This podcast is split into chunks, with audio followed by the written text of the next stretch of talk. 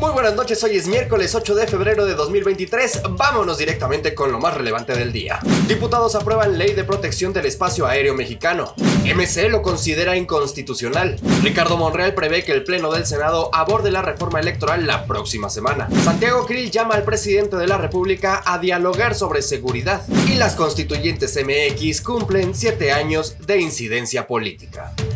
Al cierre, con Fernando Moctezuma Ojeda. El Pleno de la Cámara de Diputados aprobó en lo general con 263 votos a favor, 26 en contra y 195 abstenciones el dictamen que expide la Ley de Protección del Espacio Aéreo Mexicano, cuyo objetivo es establecer y regular las medidas, acciones y procedimientos para preservar, dicen, la seguridad y la soberanía e independencia nacionales del espacio aéreo mexicano. En lo particular se emitieron 261 votos a favor, 26 en contra y 198 abstenciones. Las reservas fueron promovidas por diputadas y diputados del PAN, PT, MC y PRD. Ahora pasa al Senado de la República para su discusión y eventual aprobación. Al respecto, el grupo parlamentario de Movimiento Ciudadano calificó este dictamen como inconstitucional, pues afirmó que contraviene el artículo 129 de nuestra Carta Magna. Además, señalaron que su implementación invadiría competencias, generando problemas de coordinación que podrían derivar en accidentes aéreos. La llamada bancada naranja refirió que la modificación afectaría la vigilancia y la regulación de sanciones al ampliar este rubro de seguridad nacional, lo que abre la puerta eh, de la discrecionalidad y señalaron que la propuesta carece de un enfoque de protección de derechos humanos. Con estas nuevas medidas, pues propone emplear elementos de la Guardia Nacional pese a las reiteradas denuncias recibidas por el uso desmedido de la fuerza.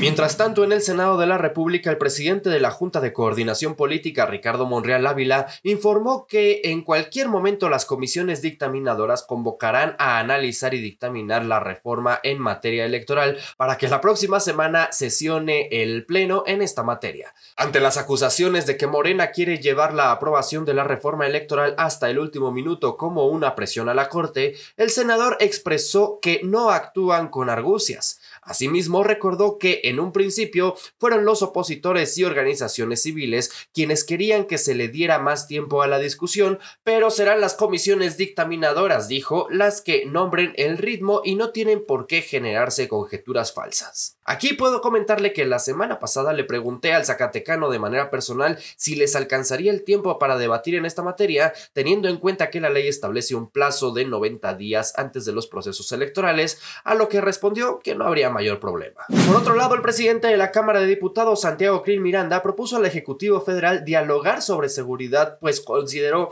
que los pleitos no dan para generar empleos, tener mejores sistemas de educación y salud o pacificar al país con un adecuado tratamiento al crimen organizado. En conferencia de prensa, Krill Miranda sugirió que las reuniones sean transparentes en presencia de los medios de comunicación y también con los integrantes del gabinete presidencial y la representación de las fuerzas políticas del país.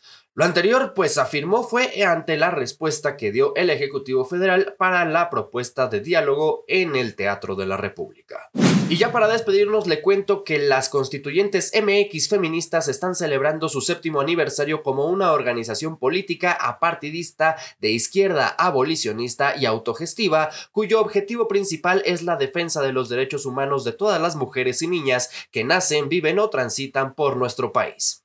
Fundada en 2016 como las constituyentes CDMX feministas, nació con la finalidad de incidir en la creación de la constitución política de la Ciudad de México, para lo cual presentaron ocho iniciativas con una visión feminista y enfocada a defender los derechos humanos de las mujeres, de las cuales dos se incorporaron en la misma. A siete años de su fundación, hoy las constituyentes MX feministas, ya consolidadas como una organización feminista nacional, celebran en el recinto, celebraron pues en el recinto de San Lázaro sus logros y avances mismos que están impactando positivamente la vida política, social e individual de las mujeres de nuestro país.